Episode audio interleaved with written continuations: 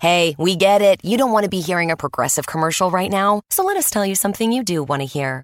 You are intelligent. You make all the right decisions. You were smart before smart was cool, and you made it cool again. You have a wealth of knowledge, and you are so very clever. I bet you already knew I was going to say that, you genius.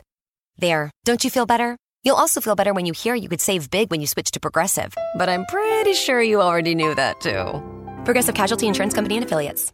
Obrigado mais uma vez por você estar aqui com a gente né, nesse dia especial. Também o Arthur e a Rê, que fizeram um esforço aí. Né? A gente sabe que uh, muitos irmãos têm uh, levado a sério, graças a Deus, essa questão da pandemia, mas hoje eles atenderam o convite, a Bibi também. É importante a gente frisar, né? Você está vendo aqui a gente sem máscara e tudo mais, mas daqui para lá, onde você não vê, todos os cuidados são tomados. A gente está realmente muito preocupado com esse momento em que a nossa nação vive. E tudo que a gente tem construído aqui tem a ver com esse novo tempo, né? No meio desse planejamento, no meio desses dois meses, é só você pensar de janeiro a agora, março, tanta coisa mudou, tanta coisa aconteceu. E a gente quer, assim, de uma forma uh, de Deus mesmo, buscar sensibilidade. Você que acompanha a gente sabe o tanto que a gente tem falado sobre isso, o quanto que a gente tem buscado a sensibilidade, o quanto que a gente tem buscado entender de Deus realmente qual é a missão que Ele tem para nós, assim, qual é o objetivo que Ele a, a, tem para nós, Doca, como igreja, e como a gente pode auxiliar e como a gente pode exercer a nossa vocação na cidade abençoando os nossos irmãos. O nosso planejamento primário era para que hoje, além desse cenário, além de tudo que a gente mudou e graças a Deus avançou, era que vocês estivessem aqui. Era esse o planejamento primário, mas tudo mudou e a gente, apesar de saber que a igreja entra, entre aspas, nesse, nessa questão essencial, nós sabemos que a igreja é essencial, nunca duvidamos disso, mas a gente quer trabalhar um pouco mais a nossa responsabilidade. Então, como ainda não é o tempo de estarmos juntos aqui, a gente fez esse investimento que é, na verdade, um grande investimento, assim, não, não financeiro, né? mas de vida que traduz o nosso esforço para que você e eu estejamos em casa. Então, a gente fez uma casa aqui para você não ter dúvida de que é um momento de você e eu nos guardarmos pelo bem comum. Então, como culto da visão, isso faz parte. E eu quero ler um texto com vocês que eu já li em outros momentos, eu realmente não me lembro, eu busquei nos meus arquivos, não achei, se eu já compartilhei aqui na celebração, mas é um texto muito conhecido, é um texto que ah, nos acompanha há muito tempo e durante essa semana, enquanto orávamos buscando a Deus, né, uma orientação de Deus para esse tempo, esse texto veio no meu coração, foi um pouco confuso ah, entender de certa forma o que, que nós poderíamos extrair daqui, mas eu creio em Deus que para esse momento que nós vivemos, para esse dia, palavras que marcam esse novo ano, né, esse novo planejamento, esse texto faz sentido. Quero pedir que você abra sua Bíblia, se você puder, no texto de João, o Evangelho de João, capítulo 21. Esse texto vai aparecer para você na tela, mas eu gostaria que você que pode abrisse também com a gente aqui, para que você caminhasse com a gente no texto todo de João 21.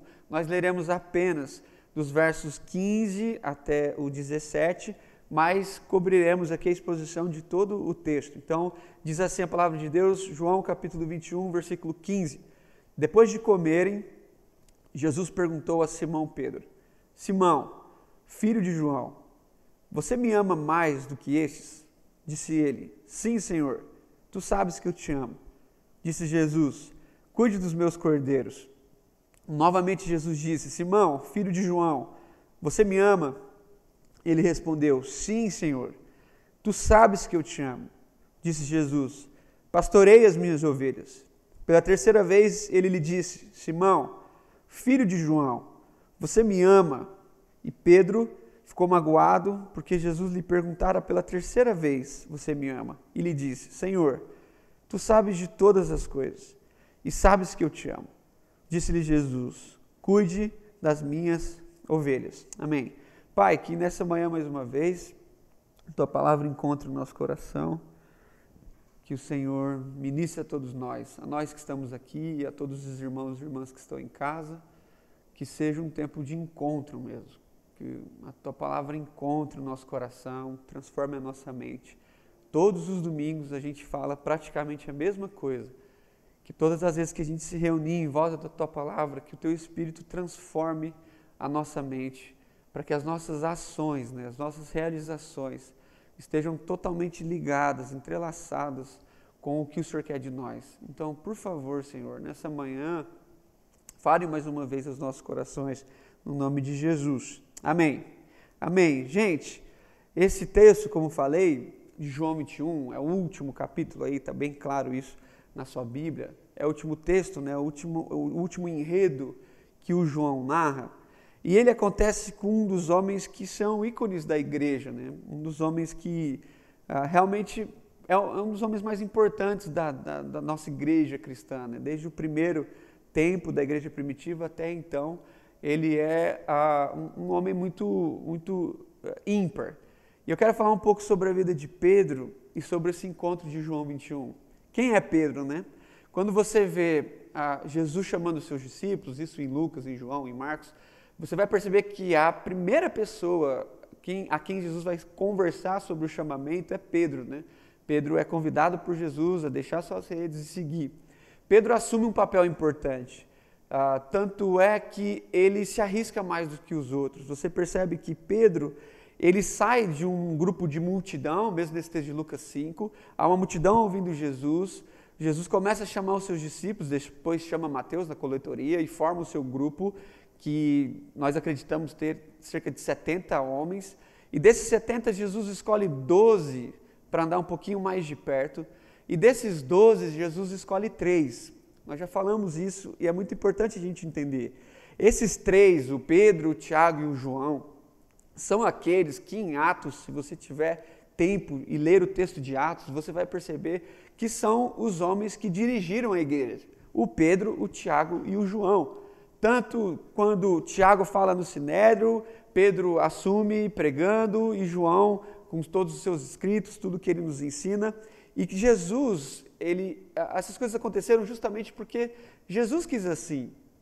Perceba que desse grupo íntimo, só esses três, né, desses doze, só esses três viveram ambientes de pura intimidade, como por exemplo, dois textos conhecidos, que é o Monte da Transfiguração e o Getsemane. Pedro estava tanto nesse momento em que Jesus tem o seu rosto transfigurado, quanto no momento em que Jesus derrama suor em gotas de sangue. Então Pedro viu um rosto glorificado, mas Pedro também viu um rosto de sofrimento. Pedro viu a tribulação de Jesus e a glória de Jesus. Pedro caminhou com Jesus em todos os momentos. Pedro é o único que naquela noite tenebrosa em que o barco se arrastava, pelas ondas e que os discípulos pensavam que iam morrer, ao avistarem Jesus, Pedro é o único que se coloca à disposição para andar sobre as águas. Ele diz: Se és tu, Senhor, manda-me ter contigo. Jesus diz: Vem e ele anda. Pedro é um homem que se arrisca mais do que todos os outros. Isso está muito claro, até por conta do seu perfil. Pedro é alguém que antes mesmo de saber que andaria com Jesus, Jesus já trabalhava na sua vida, porque Jesus já havia curado a sua sogra. Né? Então, Jesus tinha um projeto muito bem estabelecido para Pedro. E ele foi vivenciando isso. Pedro é alguém que, quando Jesus foi ah, ah, ser, ser preso ali pelos soldados, Pedro é aquele que arranca uma espada e ele está pronto para guerrear e ele corta a orelha de um soldado. Jesus vai lá e cura o soldado. Então, Pedro é aquele que, quando os doze estavam reunidos e João ao lado de Jesus, reclinado no peito de Jesus, João pergunta né, quem, quem é que vai trair, quem é o traidor.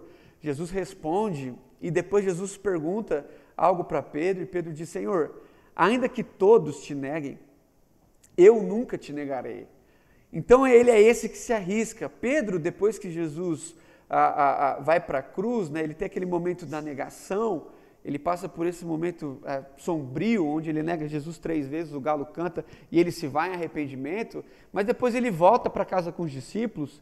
E quando as mulheres trazem a informação de que o túmulo estava vazio, Pedro é o primeiro que vai correndo. Ele não espera, ele não é um passivo.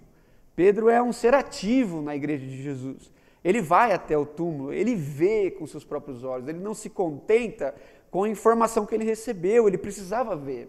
Ele, ele, ele, ele é assim. E quando Jesus vem, ele também chega para perto. Quando Jesus pergunta quem as multidões dizem que eu sou, mas quem vocês dizem que eu sou, é Pedro que responde: Tu és o Cristo, filho do Deus Altíssimo. Então nós não estamos falando de alguém que passou desapercebido na história cristã. Todas as pessoas são importantes, todas têm seu valor, mas Pedro é alguém que encabeça o projeto. Pedro é alguém que realmente acredita. Pedro é aquele que imediatamente, segundo Lucas, 15, segundo Lucas 5, ele deixa suas redes e vai caminhar com Jesus. Então, é desse Pedro que nós estamos falando. Desse Pedro que acompanhou Jesus durante três anos, se encontrou com Jesus depois da ressurreição por pelo menos duas vezes, comeu com Jesus, mas no texto que nós lemos, Jesus, nos 40 dias que ele fica ressurreto aqui, antes de ser assunto aos céus, Jesus desaparece por um tempo, né? Nós não temos o relato. O que a gente encontra são dois encontros que ele tem com os seus discípulos, com Tomé, com os discípulos do caminho de Emaús, esses enredos, e depois Jesus some, entre aspas, e aparece apenas para a questão da, da grande comissão final e até ser assunto aos céus. Tá bom. Nesse interim é que entra o texto em que nós estamos lendo. Aonde que nós estamos no texto? Nós estamos na casa dos discípulos, onde, mesmo tendo encontrado com Jesus ressurreto, não os, não os vê há muito tempo. Jesus não mais encontrou com seus discípulos. E esse é o clima, esse é o ambiente. É uma casa cheia de expectativas frustradas. É uma casa que, embora tenham todos visto Jesus, ele sumiu. É uma casa onde existe muitas dúvidas. Aonde ele está? Será que ele volta? Quando ele vem? O que, que nós fazemos? E nesse, nesse mar de tantas perguntas, e talvez perguntas silenciosas, Pedro é aquele que rompe com o silêncio. Pedro se levanta e ele diz: Vou pescar. Vou pescar. E quando ele diz: Vou pescar, os discípulos vão com ele. Então Pedro é esse líder forte. Né? Ele toma uma atitude e ele arrasta pessoas que também eram homens de atitude. Ele tem um, um, um senso de liderança muito forte. E ele vai cansado, acredito que sem nenhum tipo de esperança diferente. Ele praticamente nega os últimos três anos que ele vive e ele volta para Lucas 5. Ele vai para o lugar da onde ele não deveria ter saído ele volta para o barco, em vez de estar tá na praia, ele vai lançar redes de novo.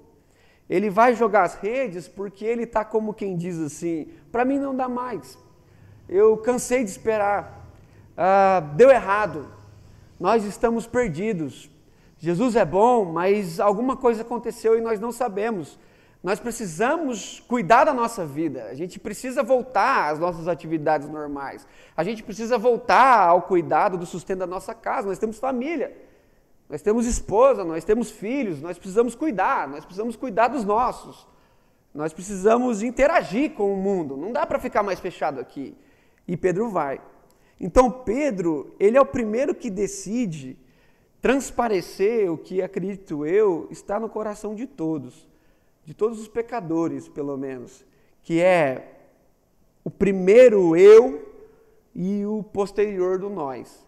Pedro é quem deixa transparecer essa ideia de que não dá mais para ficar aqui pensando em coisas que são assim subjetivas, que estão relacionadas a nós. Eu preciso cuidar das minhas coisas. Então eu nem estou chamando vocês, eu vou pescar. Eu vou, eu vou. Não precisa ir.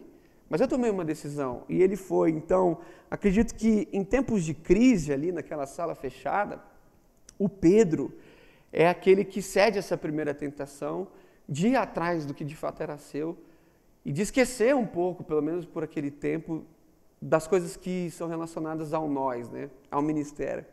E é interessante que nessas últimas semanas, né, onde a nossa crise se agrava, não só nossa, mas do mundo, né, é impressionante como que durante esse período de crise, nós também sofremos a mesma tentação. Quando as nossas expectativas são frustradas, a gente sofre a mesma tentação. Qual a tentação? Vamos cuidar do que é meu. Ah, não dá mais para pensar no nós. O coletivo está frustrado. É um mundo de interesses de indivíduos que, teoricamente, guerreiam entre si. Então você percebe que no começo da pandemia, há um pouco mais de 10 meses, né?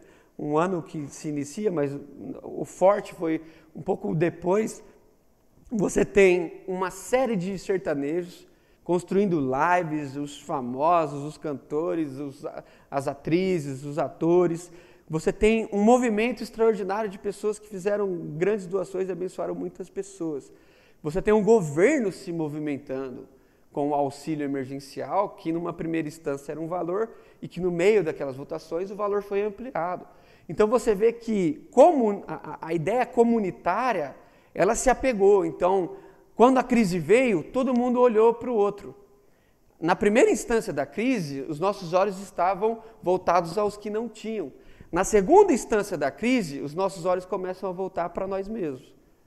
Então já não mais pensamos muito no coletivo, é por isso que muitos dizem: não, eu saio, não tem importância, se eu pegar no morro. Ah, eu não sei o que lá. Não, então a gente começa a viver um, um orgulho exacerbado e principalmente uma visão de que o nosso sustento entrou em risco. Agora, mais do que em outros momentos, a gente foi pego por uma vulnerabilidade onde a gente começou a pensar: se eu não fizer, se eu não for atrás, se eu não correr, se eu não trabalhar, as coisas não vão acontecer.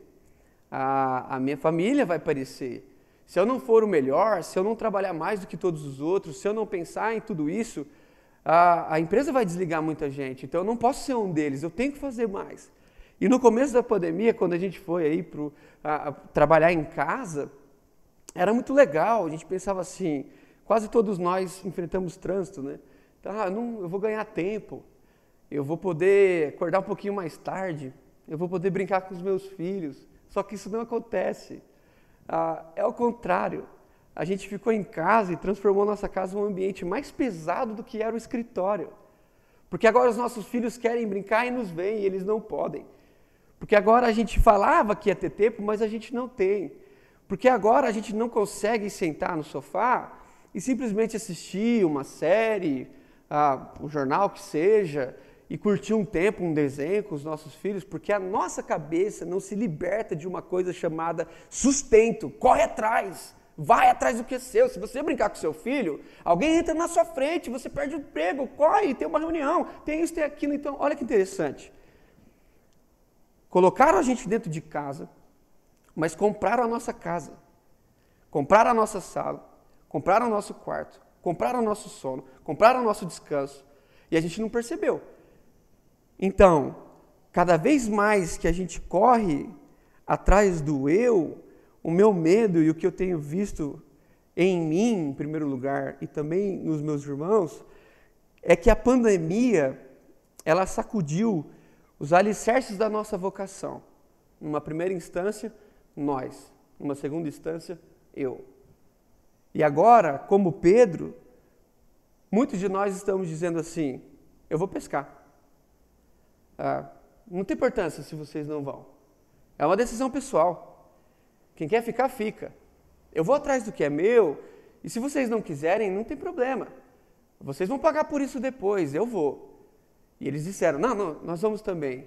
E olha que interessante, quando nós fomos chamados para serem, é, para sermos líderes, até as nossas piores decisões, ah, até nas nossas piores decisões a gente traz pessoas. Eu vou pescar, nós vamos também. Pedro devia ser o último a falar isso. Como o líder que Deus o instituiu, que Jesus falou que ele era, se os discípulos dissessem, nós vamos pescar, ele devia dizer, de maneira nenhuma. Nós vamos ficar aqui esperando a promessa do Espírito Santo. A gente não vai arredar o pé daqui, porque há uma promessa, não interessa o que as circunstâncias estão dizendo. Jesus falou para a gente, mas não.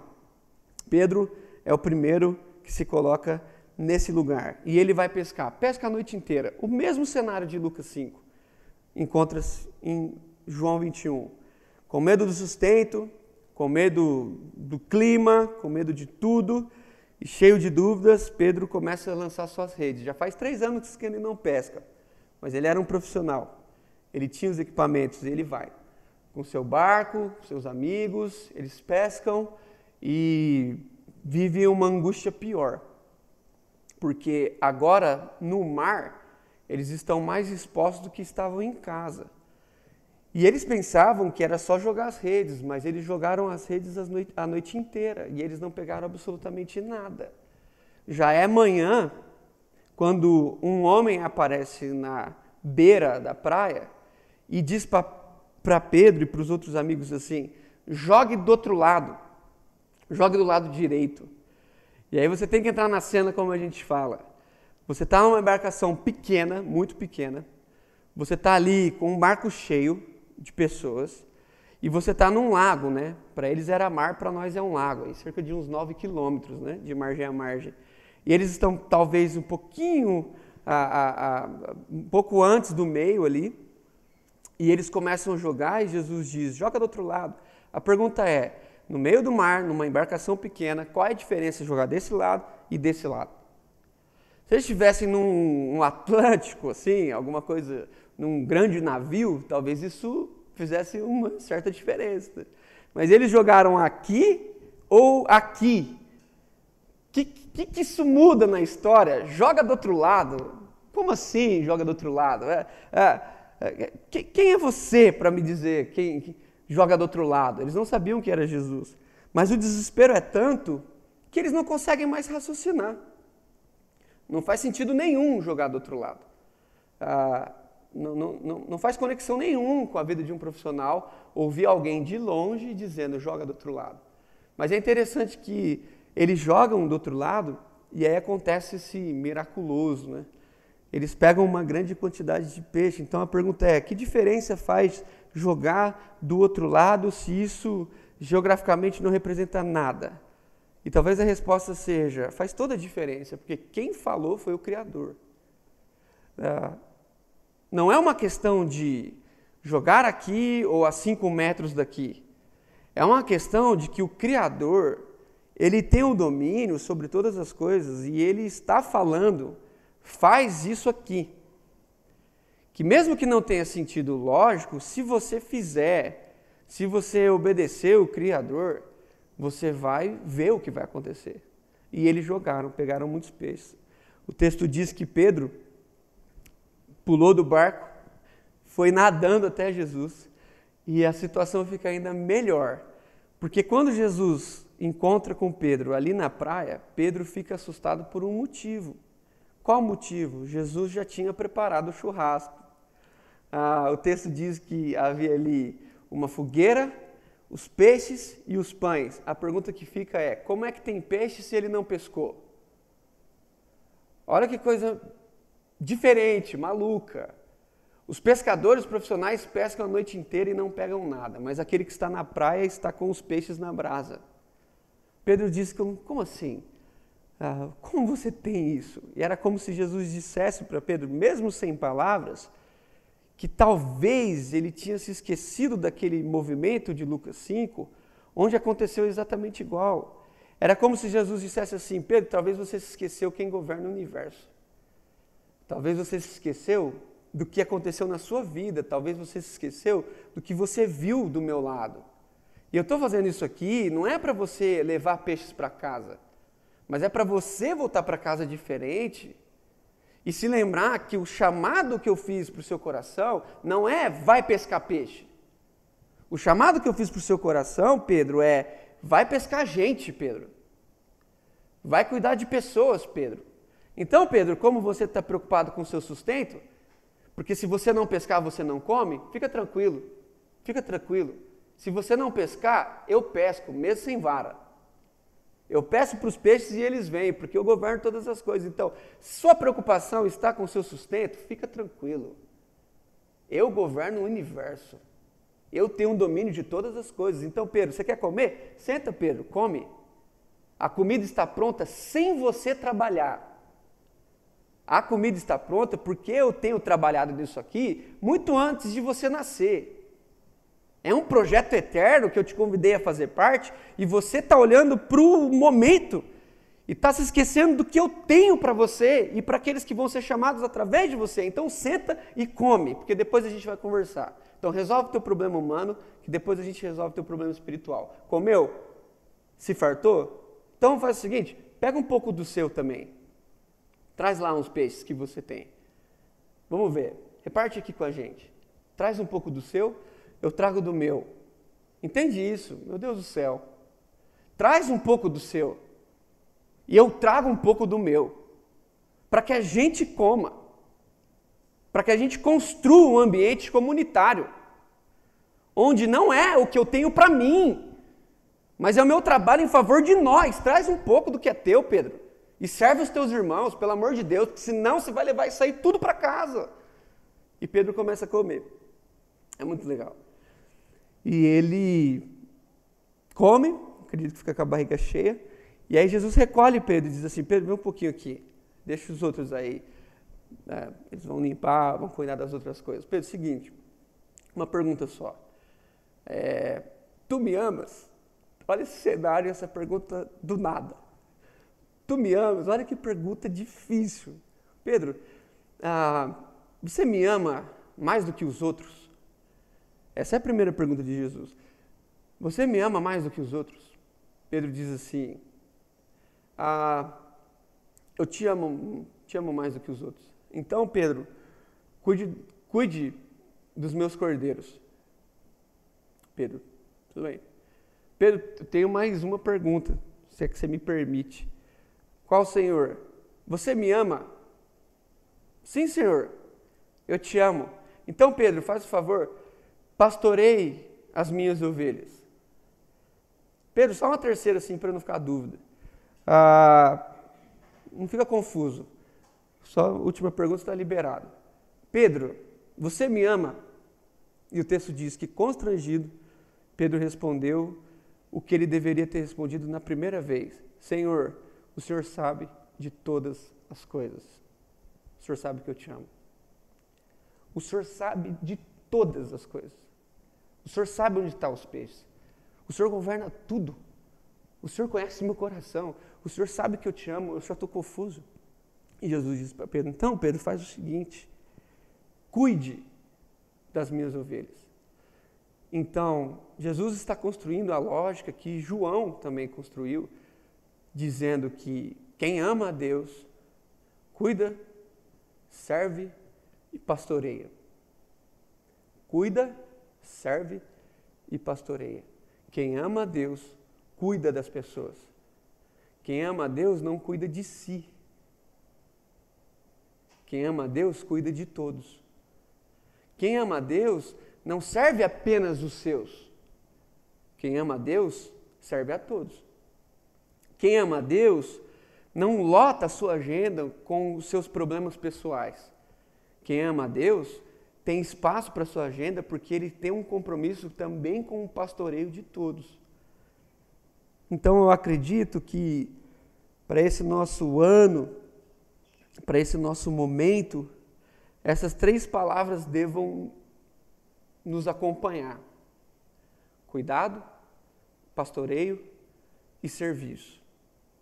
Cuidado, pastoreio e serviço. Onde? Aqui e lá. Então, aqui na comunidade local e em todos os outros lugares. Preste atenção.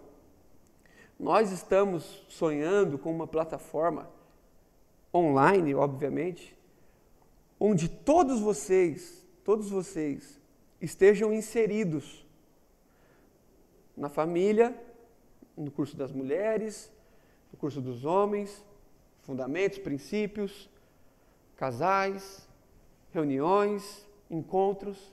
Por que a gente está fazendo tudo isso? porque nós queremos proporcionar a você uma comunidade que cuida de você, uma comunidade que pastoreia você, uma comunidade que serve você. Por que, que a gente quer fazer isso com você? Porque a gente quer que você faça com os outros. Então preste atenção para os sonhos que Deus colocou no nosso coração. Nós não queremos te pastorear aqui para que você apenas se sinta bem. Nós queremos te pastorear aqui para que você pastoreie também. Nós não queremos cuidar de você para que você tenha um ambiente mais confortável possível. Pode ser. Mas nós queremos cuidar de você para que você perceba que você também pode cuidar dos outros. Nós queremos te servir e acredito que te servimos fazendo tudo isso aqui, para que no fim dessa reunião você não se sinta apenas bem com o serviço prestado a você, mas que você se sinta minimamente incomodado com o serviço que você tem que prestar. Por quê? Termino aqui. Nós, como nação, viveremos um caos absoluto. Absoluto. Um caos político, um caos financeiro e, obviamente, um caos na área da saúde. A pergunta que eu faço é a seguinte: quem é, quem é que nessa nação vai continuar dizendo para todo mundo que nós precisamos pastorear, cuidar e servir. Quem é nessa nação que daqui a pouco cada um pega o seu barco e sai para pescar? Que vai estar tá lembrando as pessoas do seu compromisso comum. Quem é nessa nação que vai dizer para alguém ou para todos: calma, nós estamos aqui para acolher, para cuidar e para servir. Aí você pensa, o que, que você cuida fazendo tudo isso que vocês fizeram?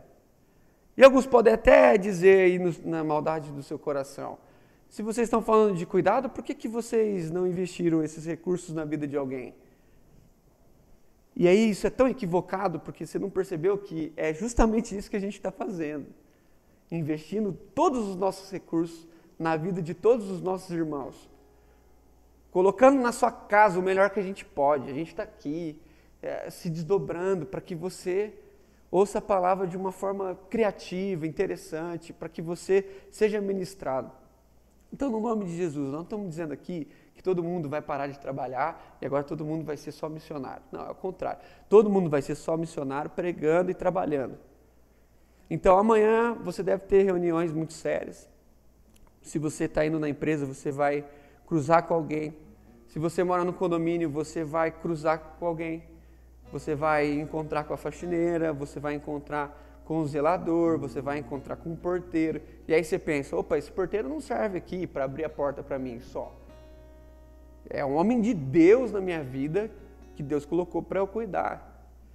Esse senhor, essa senhora que está me auxiliando aqui no condomínio, limpando tudo, fica tudo tão bonito, tudo tão limpo, ele não está aqui apenas para fazer isso. Ele está aqui também para que eu cuide dele também. E assim, com a secretária, com o estagiário, com o supervisor, com todo mundo. Então você continua trabalhando, liga no 12. Não dá para parar. No entanto, ressignifica o seu trabalho no nome de Jesus. No nome de Jesus, não pense que se você sair para pescar direito, você vai voltar com peixe suficiente para sua casa. Não. Não. Quem traz os peixes para nossa casa é Jesus, Ele é o nosso sustento. O nosso trabalho não é um meio para trazer sustento para nossa casa. O nosso trabalho é um meio para que, cumprindo a nossa vocação, Deus nos sustente através daquilo.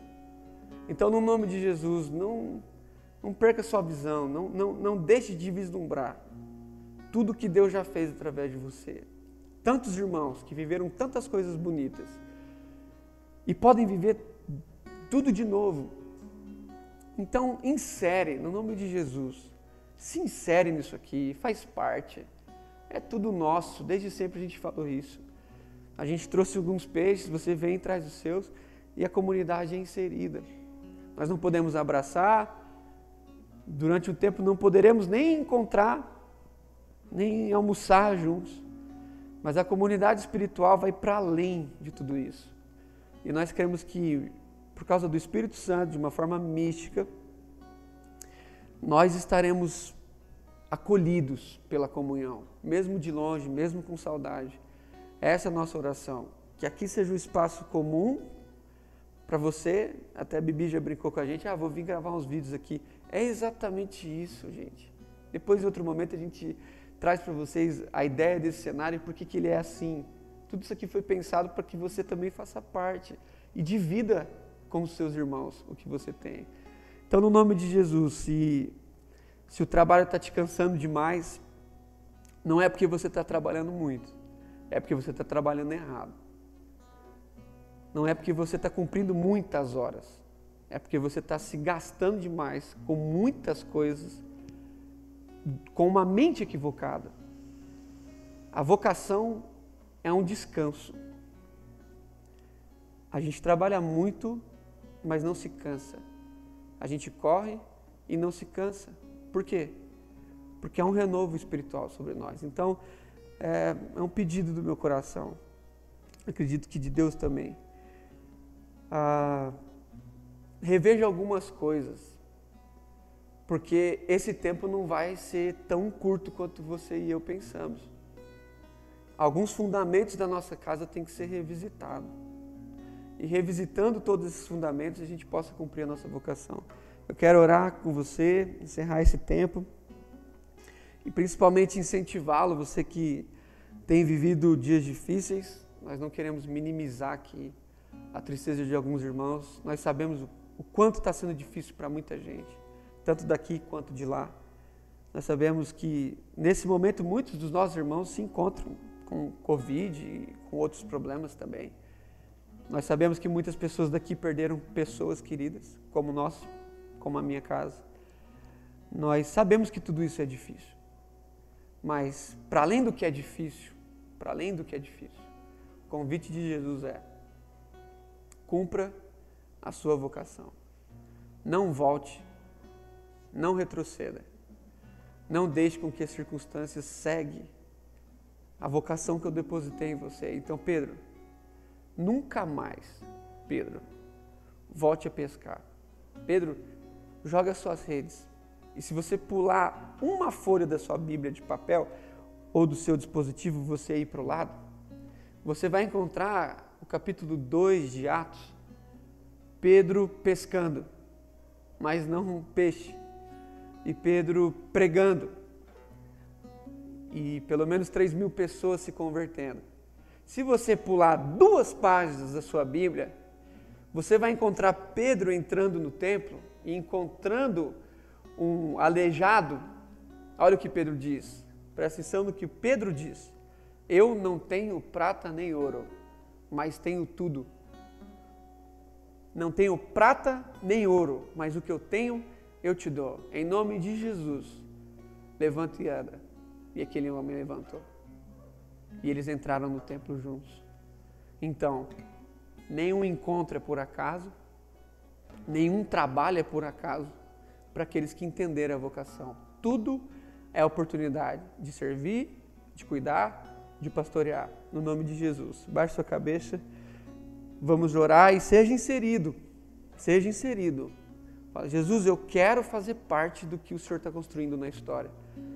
Pai, no nome de Jesus, nesses dias, em que nós temos vivido, nós sabemos que em mim e possivelmente em outros irmãos haja esse espírito de desistência, de cansaço. Esse espírito que às vezes nos diz: vai, volta a pescar, faz o que você fazia antes, não se importa muito com essas coisas do reino, não. Isso vai cansar você, isso vai te prejudicar. Você vai esperar sem saber a hora de colher. É difícil demais. Faz o óbvio e faz o básico para você ser feliz. Pai, no nome de Jesus, que o teu Espírito possa nos dizer, pelo menos, algo semelhante ao contrário disso. Faz tudo o que você tem que fazer, mas com uma vocação pré-estabelecida. As nossas reuniões sejam reuniões de negócios e de encontros. De encontros que o teu Espírito não nos deixe cair literalmente nessa tentação de fazer todas as coisas mirando um alvo que não cuidar, pastorear e servir pessoas. Nós amamos o Senhor, o Senhor é nosso Deus, nosso Pai, o Senhor nos salvou e nós queremos amar as pessoas. Então, ressignifica a nossa agenda, ressignifica a nossa história para que nós, como igreja, sejamos um sinal visível do reino do Senhor, da tua graça, no nome de Jesus. Amém. Introducing touch-free payments from PayPal, a safe way for your customers to pay. Simply download the PayPal app and display your own unique QR code for your customers to scan. Whether you're a market seller, I'll take two tomatoes and a cucumber. poodle pamperer, piano tuner, or plumber, signing up to accept touch free payments for your business is easy. Touch free QR code payments. Shop safe with PayPal. Nya nya nya. Ba. Mm, ba. Babue. Zimbabwe. the broken Bunsen burner burns so bright. South. Jamie. Southeast Asian Peninsula. Hey, hey, Jamie? Yes. I think the only line we need from you today is drivers who switch to progressive could say big.